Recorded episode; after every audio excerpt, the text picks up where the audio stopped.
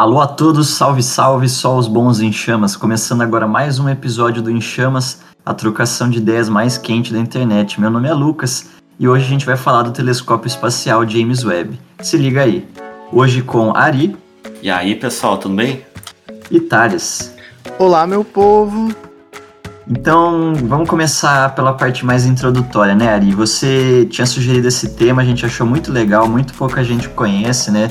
Sobre é, astronomia em geral e são alguns temas bem relevantes na atualidade, não é isso? Introduz aí um pouco para nós o que é e quem está envolvido aí no telescópio James Webb. Mas é claro, será um prazer. Então, é, eu estava pensando nesse tema porque geralmente é uma oportunidade que a, a, as, as pessoas não têm muitas vezes na sua vida, né? Tendo em comparação que o tempo para você concluir esse projeto do James Webb, ele foi de média 25 anos. Então, acompanhar o lançamento de algo que está sendo projetado há tanto tempo é uma coisa que talvez não aconteça muitas vezes na, na vida de cada um, né? Com então, certeza, uma muito... oportunidade, né? Exato, muito relevante aí para a gente estar tá conversando um pouco sobre, né, e acompanhar isso, porque com certeza será marcado na história de muita gente, né, até pelas descobertas que ele pode fazer. Então ele começa aí com uma participação da, da agência é, aeroespacial americana, né, estadunidense, que é a NASA, a ESA, que é a Agência Espacial Europeia, e a CNA, que é a Agência Espacial Canadense. E eu queria saber de vocês se vocês sabiam que existem outras agências espaciais no planeta que não fosse a NASA, porque geralmente quando a gente tá nessas teorias de conspiração, alguma coisa assim, o pessoal sempre fala, né? É, ah, não, porque a NASA descobriu, a NASA tá escondendo. E vocês sabiam assim que existem outras agências independentes da NASA pelo mundo? E mais, e mais do que isso, né, Ari? Lembrar que por muito tempo houve uma rivalidade fundamentalista gigantesca, né, entre a NASA, por exemplo, e a Agência Espacial Soviética, que inclusive foi pioneira em muitas coisas, né? Com certeza. Fica difícil até quando a gente pensa em teorias da conspiração pensar que as duas trabalhariam juntas, né? Eu acho que a gente ouve falar muito de outras agências espaciais além da NASA, mas a gente muitas vezes não dá a real importância para elas, achando que porque não é a NASA, não tem uma real contribuição para pesquisa astronômica mundial ou que ela não, elas não têm condições de colaborar com a NASA. E só dessa parte introdutória a gente já vê que elas não só têm condições, como estão envolvidas diretamente num projeto que a princípio é encabeçado pela NASA, né? Então muito legal ver a contribuição delas para esse projeto. Sim. Eu acho que, o desconhe... que essa, esse fato da gente não conhecer essas outras agências ela se dá por, claro, por várias razões, mas a principal, eu acho que a própria mídia, a gente acaba dando maior ênfase, claro que a NASA é a maior, é a mais conhecida, né? Enfim, com mais verba, e também pelo fato de que a maioria das pessoas elas não se interessam por astronomia ou elas não entendem uh, a necessidade desse tipo de tecnologia, desse tipo de pesquisa ou das próprias agências no seu dia a dia. Então elas não Realmente. vão atrás. A NASA é algo que está mais ali no, no filmes, uh, séries, na cultura pop em geral. E como ela é a maior, ela acaba tendo uh, maior visibilidade também em relação aos seus avanços tecnológicos, né? Que acabam esses indo para a mídia, como eu falei.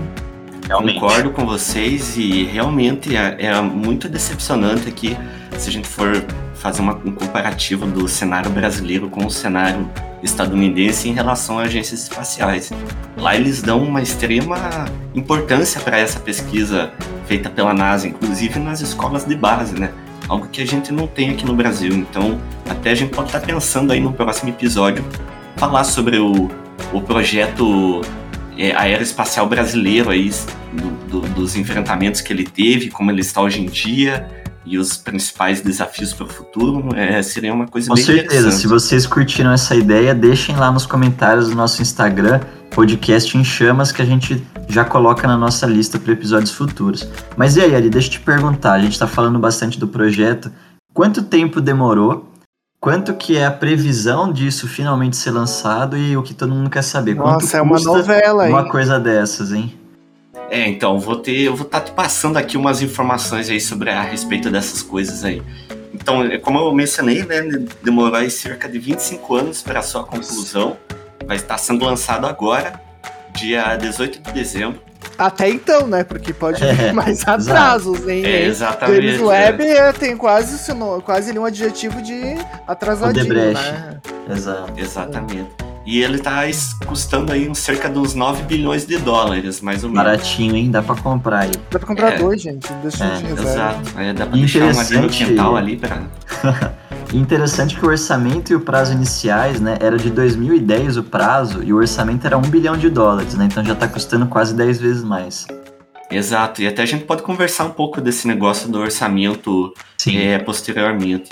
E dando mais algumas características aqui do, do, do telescópio, né? Para vocês terem uma noção, ele tem o tamanho mais ou menos de um ônibus, uhum. a, a, peça principal ali com os instrumentos e, o, os espelhos, e ele mede cerca de 6,5 metros no total, esse espelho primário.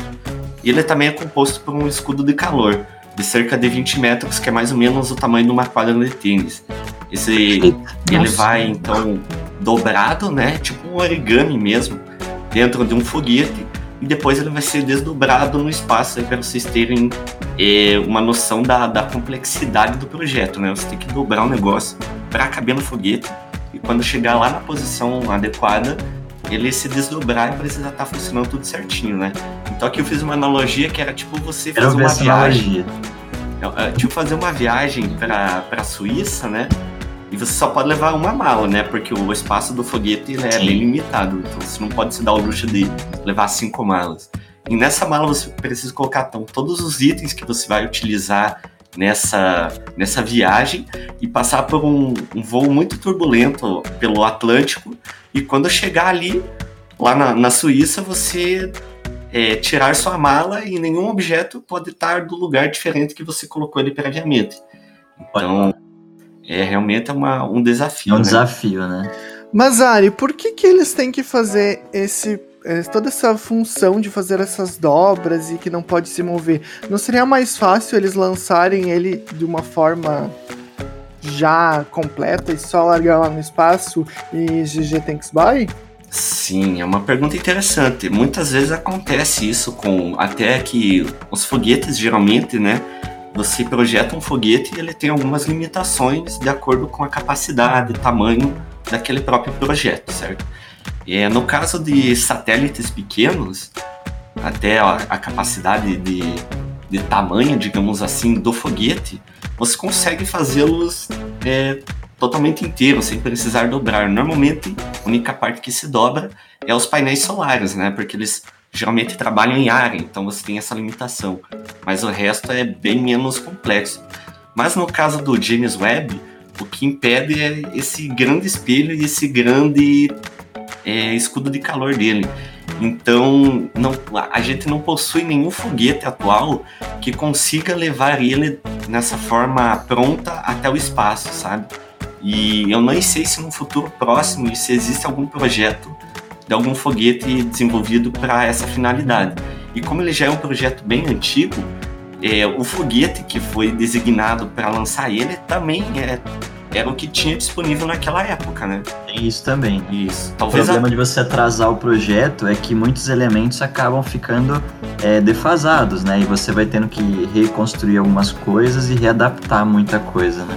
Com certeza. Talvez atualmente tivéssemos já uma melhora nessa nessa questão, né, até com os foguetes atuais da SpaceX, que reduziriam o custo de lançamento e até aumentariam talvez a carga útil, mas como tudo tem que ser pensado desde o início é, com aquela configuração de foguete que foi projetado, né, então você tem que manter isso.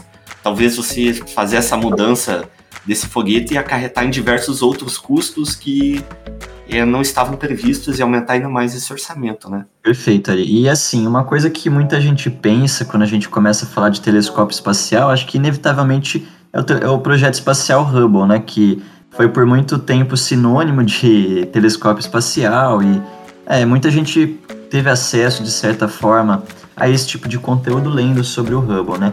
Nosso eixo principal ao longo do, do episódio vai ser uma certa comparação entre os dois, para a gente poder ter algumas noções, Mas só já complementando a questão do tamanho, né? Você tinha falado que, por exemplo, o tamanho do espelho principal e o seu porte seriam comparáveis com um ônibus, por exemplo. O Hubble inteiro não passava do tamanho de um ônibus. E como você já falou, né, o James Webb chega a ser próximo do tamanho de uma quadra de tênis. Então já é uma comparação inicial para a gente começar a ter noção, né? Exatamente. É... E esse Hubble, caso alguém não saiba, provavelmente, se você já viu alguma imagem do espaço, é, dessas bonitas assim que você pensa, putz, isso aqui deve ser montagem. Não é, é, possível que a gente encontre isso na vida real. Se você viu alguma dessas imagens, provavelmente ela foi tirada por esse telescópio Hubble. E então esse novo telescópio James Webb, ele está sendo lançado como um tipo de complemento para nos ajudar a entender as, as descobertas que o Hubble é, nos proporcionou. E queria saber se vocês têm mais alguma pergunta a respeito disso. Thales também, se quiser contribuir com alguma coisa. Perguntas sobre o James. Nossa, muitas, né? Porque é um, é um, é um projeto, é algo bem complexo, né? Que a gente vê que a própria tecnologia e foi avançando e o projeto foi se adaptando. Eles tiveram que desenvolver tecnologia para conseguir desenvolver o projeto e aí quando desenvolveram a tecnologia eles tiveram que ajustar o projeto e virou uma bola de neve, né? Com certeza. É uma coisa muito louca de se pensar que a ideia deles era 2000 até ali na antes da década de 2010, né, lançar. Estamos indo para quase 2022, né? Então... Mas agora vai, tenha fé, tenha fé. É, exatamente. Vamos e, por ver exemplo, se dia 18 Ari, vai estar tá lá já. Né? Uma das coisas que eu acho que a gente sempre se pergunta é onde fica um telescópio espacial? Qual a distância? Essa distância é acessível, por exemplo, se tiver alguma pane, né? Porque a gente sabe que tecnologias do dia a dia, por exemplo, estão suscetíveis, né, a deixarem de funcionar e a gente precisa de conserto. Como que são essas questões de distância e acessibilidade a esse telescópio uma vez lançado? Oh, muito boa pergunta, viu? É, para a gente ter comparação, então, seguindo essa lógica do Hubble com o James Webb, o telescópio espacial Hubble ele fica a mais ou menos uns 400 quilômetros de altitude aqui da Terra. Olha e lá. você, inclusive, pode ver ele, não sei se vocês já viram, passando como um, uma estrela cadente, assim, no anoitecer ou no amanhecer, dependendo, dependendo das condições climáticas. É, vocês já viram isso? Já vi, já tive a oportunidade no observatório aqui de São Paulo, muito legal, vale a pena. Boa, boa. Eu então, já fica, nunca vi, por exemplo. Fica, fica, fica a questão. Inclusive, tem softwares que auxiliam nessa localização e indicam quando que vai ser a próxima passagem e vocês podem estar visualizando ele, né? É, mas em contrapartida, o telescópio espacial James Webb ele vai ficar 1,5 bilhão, bilhão de quilômetros da Terra. Então, comparação, 400 1,5 bilhão. É realmente um, mais longe, né? é, é muito, muito quilômetro para você de diferença. E isso incapacita qualquer tentativa de você, após o lançamento, ir lá e modificar ele.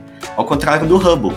O Hubble, quando ele estava é, sendo projetado, ele foi concebido para caber no compartimento de carga dos, dos ônibus espaciais. Então você conseguir com o ônibus espacial lá em órbita, é, atracar o telescópio no, no, ônibus espacial e fazer a manutenção necessária. Já no caso Isso, do... inclusive, foi necessário, né, Ari? Bom lembrar foi, que, foi. inclusive, quando ele foi lançado inicialmente, foi um grande meme lá nacional nos Estados Unidos, porque o pessoal até brincava que eles gastaram bilhões no projeto e era uma lente desfocada. Né? É, saiu, saiu com miopia, né? Exato, saiu com miopia. Ele precisou de reparos para corrigir foco e melhorar o espelho, né? Então, assim, eles estão contando que isso não vai acontecer com o James Webb, né, Ari?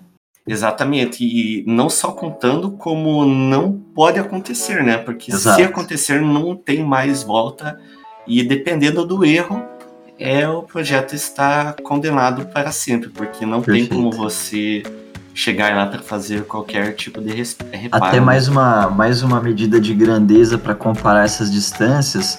O web, essa distância que o Ari comentou, é praticamente quatro vezes a distância entre a Terra e a Lua. Então é muito longe, né, Ari? Inclusive, Exatamente. assim, é legal deixar claro para todo mundo que, diferente de outros telescópios espaciais, ele não vai estar tá, tecnicamente orbitando a Terra, por exemplo, né? Ele vai Exato. estar numa órbita solar, teoricamente, assim como a Terra e os outros planetas estão. Não vai ser um geo, geoestacionário ou algo do tipo, né? Exatamente. Isso porque ele vai ficar localizado em um ponto do espaço chamado ponto de Lagrange L2. Esses pontos, eles são, é, eles existem em um sistema gravitacional onde a gravidade do corpo principal, que seria o Sol, e o corpo secundário, que seria a Terra, se anulam. Então você Perfeito. precisa de uma pequena, apenas de uma pequena quantidade de combustível para fazer pequenas correções. E isso é fundamental, porque uma vez que a gente não vai ter mais acesso após lançar ao, ao telescópio. Então, ele orbitando esse, esse ponto de Lagrange, ele vai estar estável por, pelo período de tempo necessário da sua vida útil.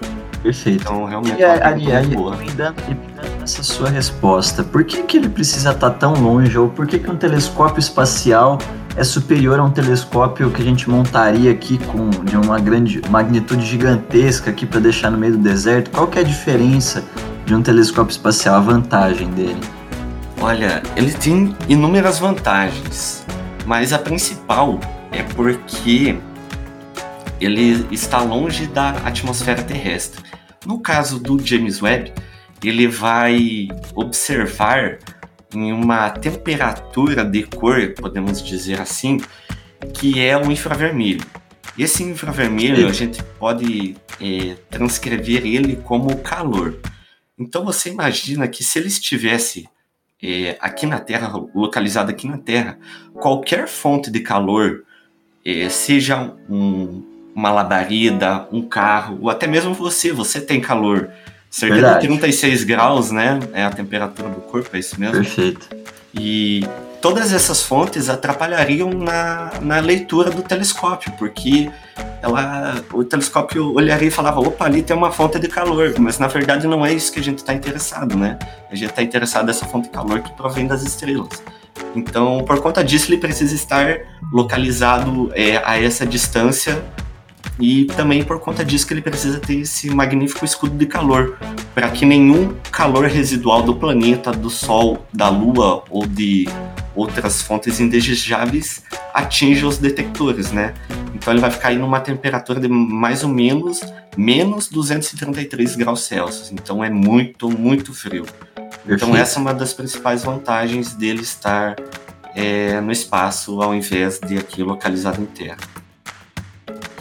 Ô Thales, eu queria te fazer uma pergunta. Você não ficou curioso, não, de por que, que ele tem esse nome?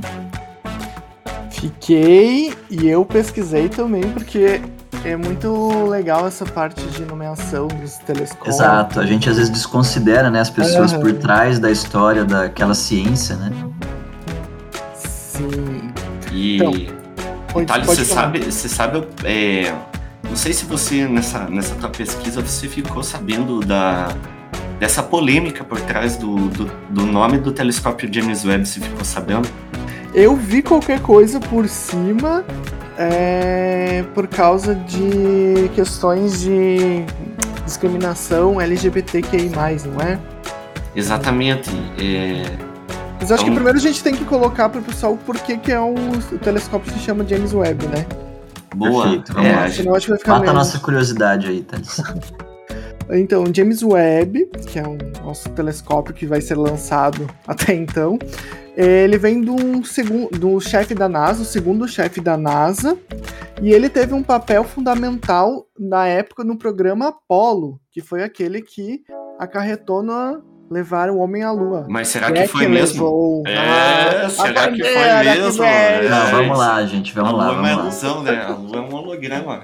Sem hollywoodianismo aqui, vai. Enfim, então tá, ele participou né, do programa Apollo, que sim levou o homem à Lua.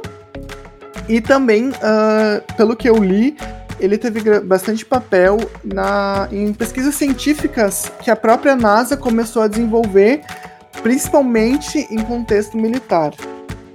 Na época da Guerra Fria, né? Isso. Inclusive. Ah, é. Porque aí, assim, a, o, o próprio, a, a, a, própria corrida espacial na guerra foi o. Sim o catalisador quase da, dessa guerra, né? Sim, sim. E Ari, qual que foi essa polêmica?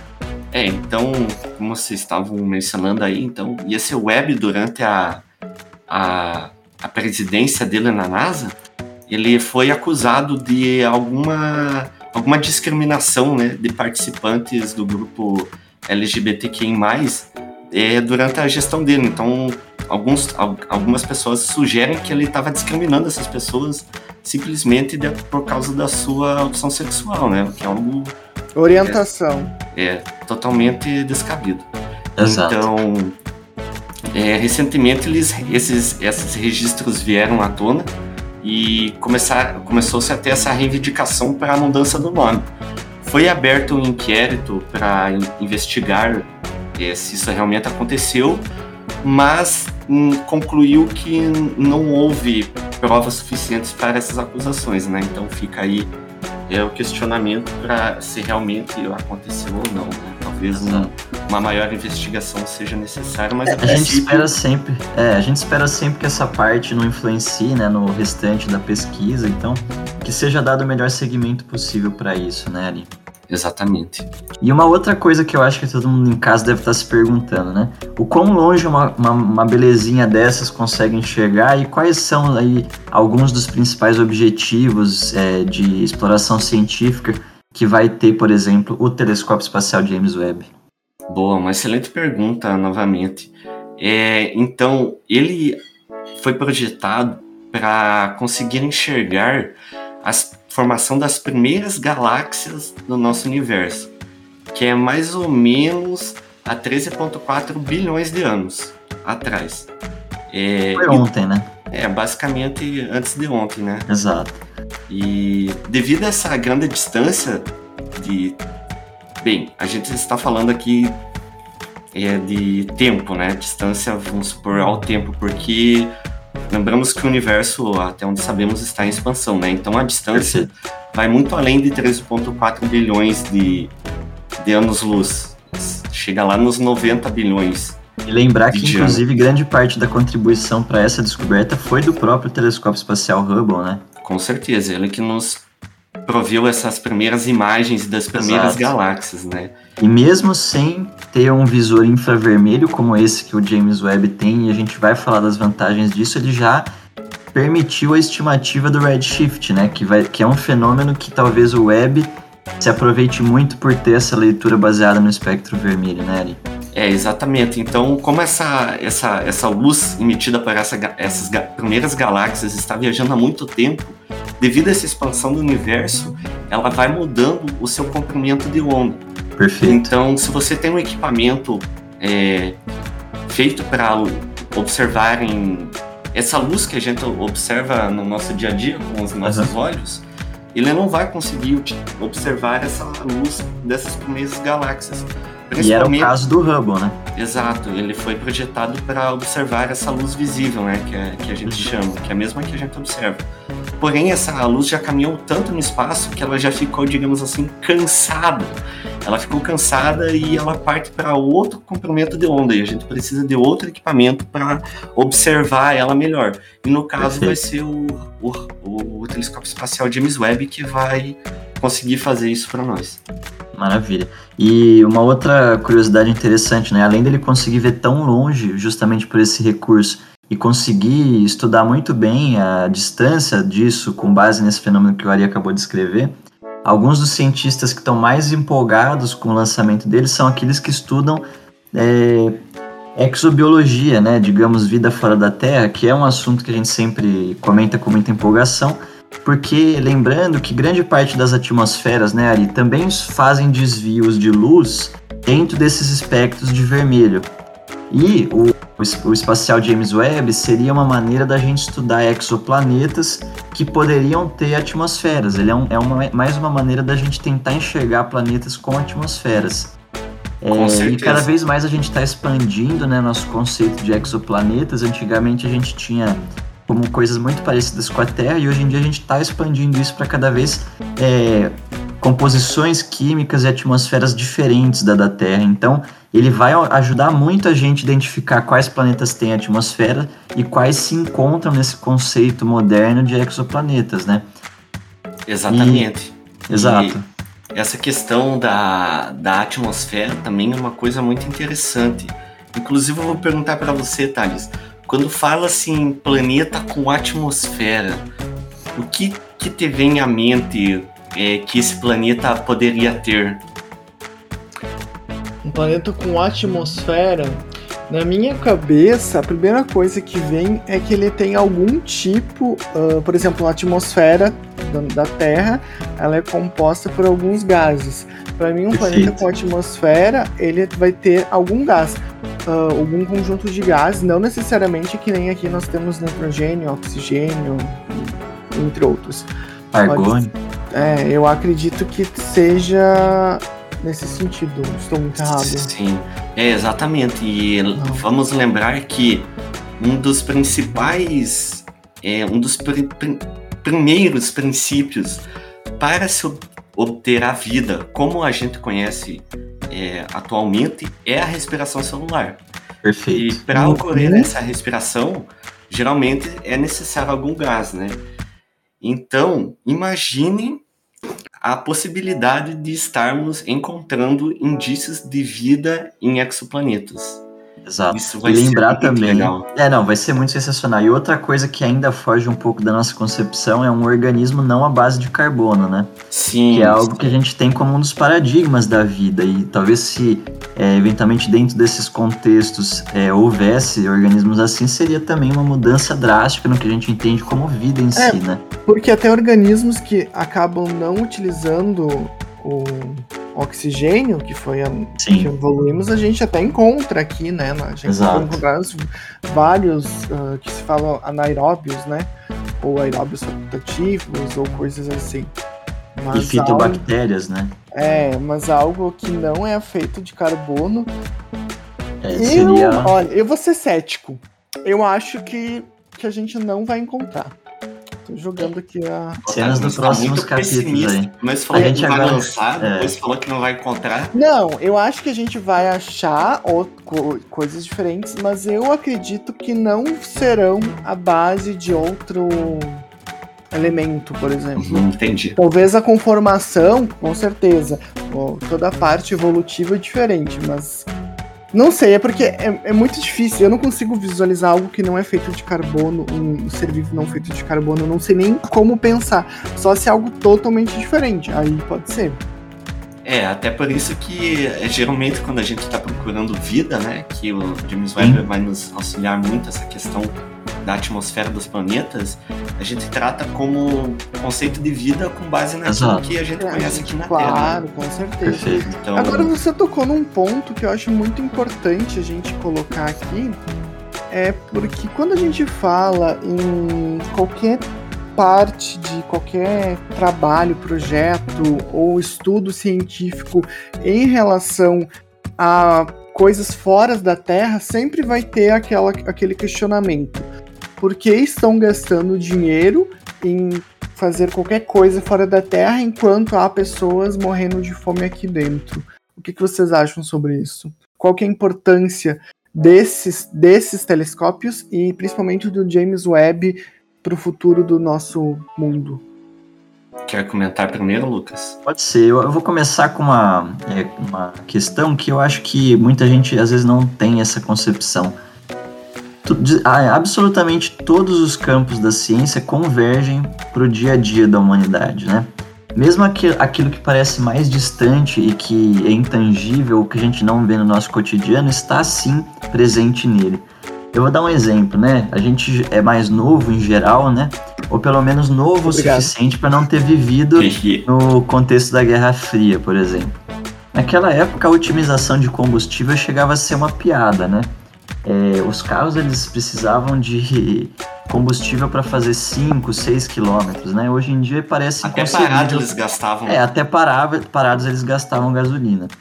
É, graças aos avanços, na época, assim, corrida espacial, a gente precisa mandar algo para fora do planeta, né? A gente não pode ter esse grau de, de utilização de combustível, a gente precisa otimizar isso. Então, o principal ponto do avanço da otimização do uso de combustível por os mais diversos é, veículos de transporte veio muito nessa época em que eles precisavam que um litro de combustível dentro de uma aeronave conseguisse render tanto, é, tanto de avanço.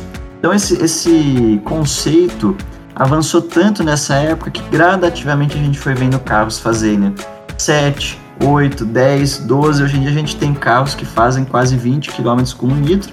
E hoje em dia a gente está além disso, a gente não precisa mais de combustível até para isso.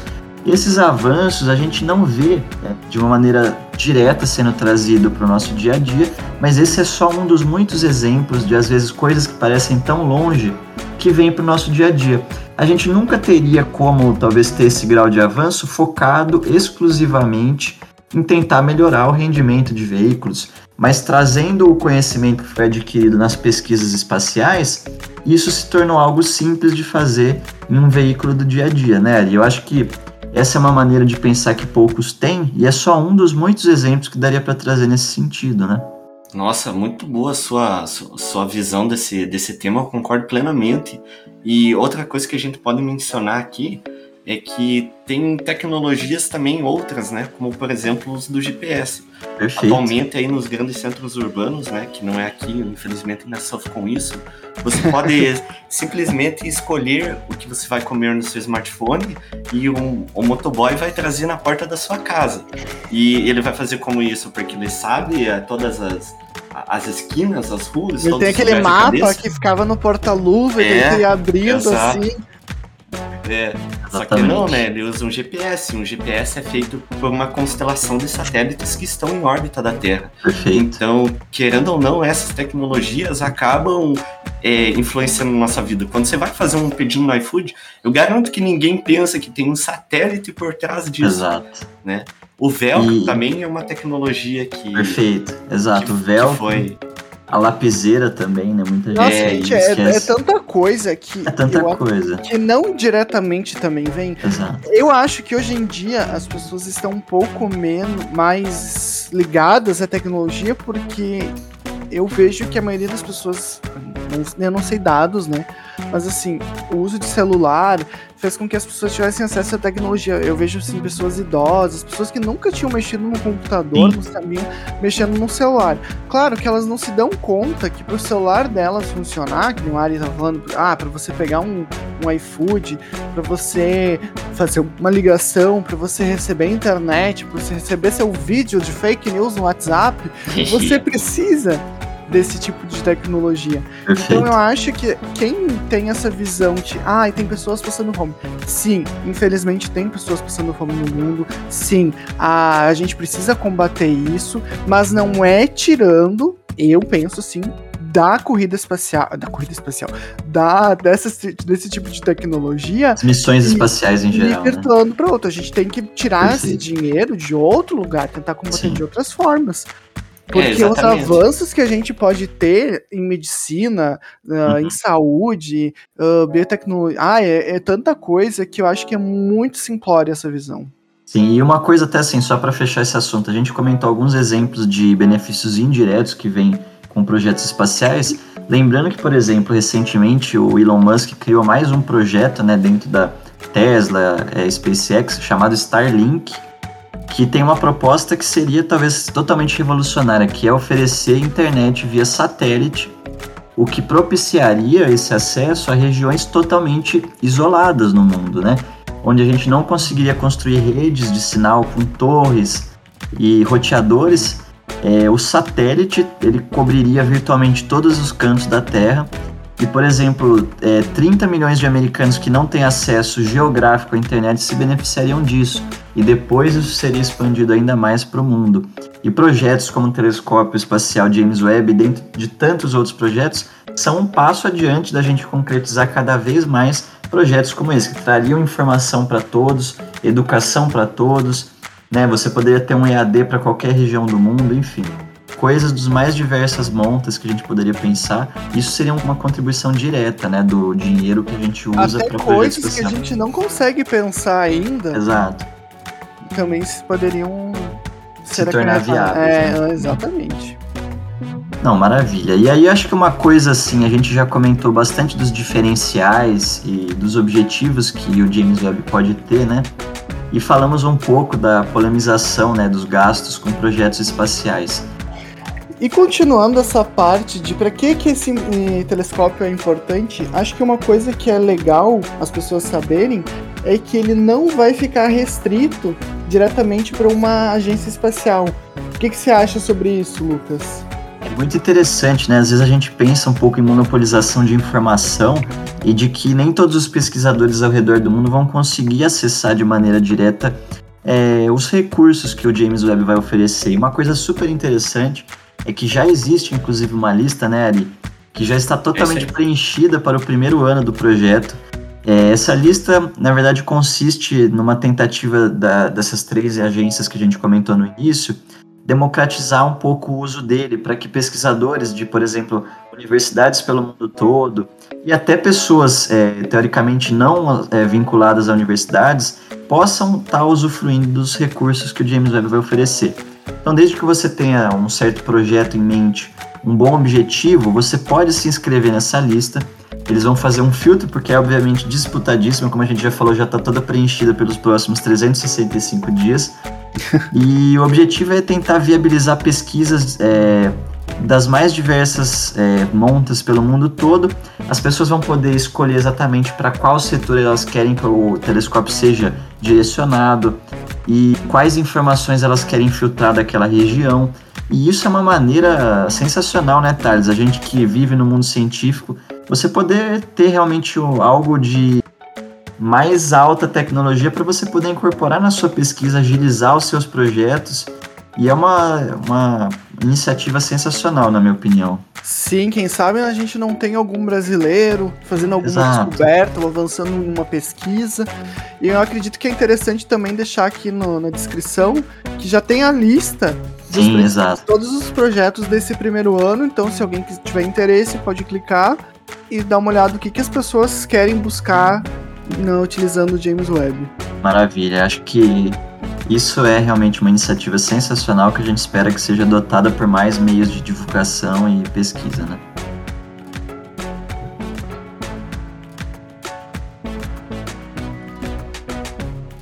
Eu queria perguntar se vocês têm mais algum ponto que a gente possa abordar. Olha, eu acho que eu estou satisfeito é, com esse episódio. Inclusive, uhum. a gente pode estar é, além do, do James Webb, a gente abordou diversos outros assuntos adjacentes a isso, né? Perfeito. E podemos estar com certeza fazendo mais um episódio com algumas é, dessas considerações considerações separadas, né? Então. Uhum. Deixe é, no Instagram. Exatamente. Botem lá nos comentários. Não uhum. esqueçam de nos seguir, curtir lá, para vocês saberem quando um episódio for lançado. Eu acho que assim, a gente vai tratar de um projeto de mais de 25 anos aqui uhum. em pouco mais de meia hora. Claro que a gente tá só pincelando por cima. Tem muito, muito, teria muito mais coisa pra gente a, avançar. A própria questão de por que, que ele foi atrasando tanto, né? Tipo, todo, todo o modo de construção dele, por que, que escolheram o berílio, é berílio, foi berílio, por que uma camada de ouro, tudo isso Uh, seria interessante, mas eu acho que. Não sei. Talvez é, falte. Até pelo tempo, né? Exato, é, pelo nosso tempo aqui. Eu acho que o nosso e... tempo aqui. Acho que nem é o objetivo a gente esgotar o assunto, né? Parte do projeto do nosso podcast aqui é despertar esse interesse, né? Para que as pessoas sintam que existem esses mundos que são inexplorados muitas vezes, né? Com certeza. E além disso, ainda é a nossa conversa informal, né? Ah, que exato. agrega diversos assuntos para esse assunto principal, exato. que é também um dos pilares aqui. Então, já que é um assunto tão extenso, eu vou pedir para o Ari, deixa aí alguma referência que você gostaria de disponibilizar para os nossos ouvintes, caso eles queiram se aprofundar nesse assunto. Boa, vou estar tá deixando na descrição do, do podcast lá e espero que todos tenham gostado da, da nossa tentativa aí de elucidar alguns pontos com relação ao, ao telescópio espacial James Webb. E eu deixo aqui meu abraço e até a próxima. Thales, muito obrigado. Eu agradeço pela oportunidade, é sempre bom aprender um pouquinho mais.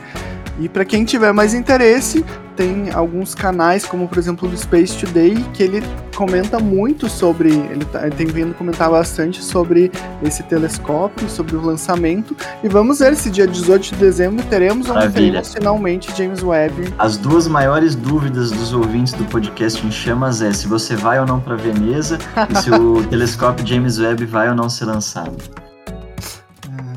É, É isso aí, pessoal. Muito obrigado pela vossa audiência. Sigam nosso Instagram, deixem lá comentários e sugestões de melhoras de temas futuros. Meu grande obrigado, Ari e Thales, e nos vemos na próxima. Valeu! Falou! Tchau!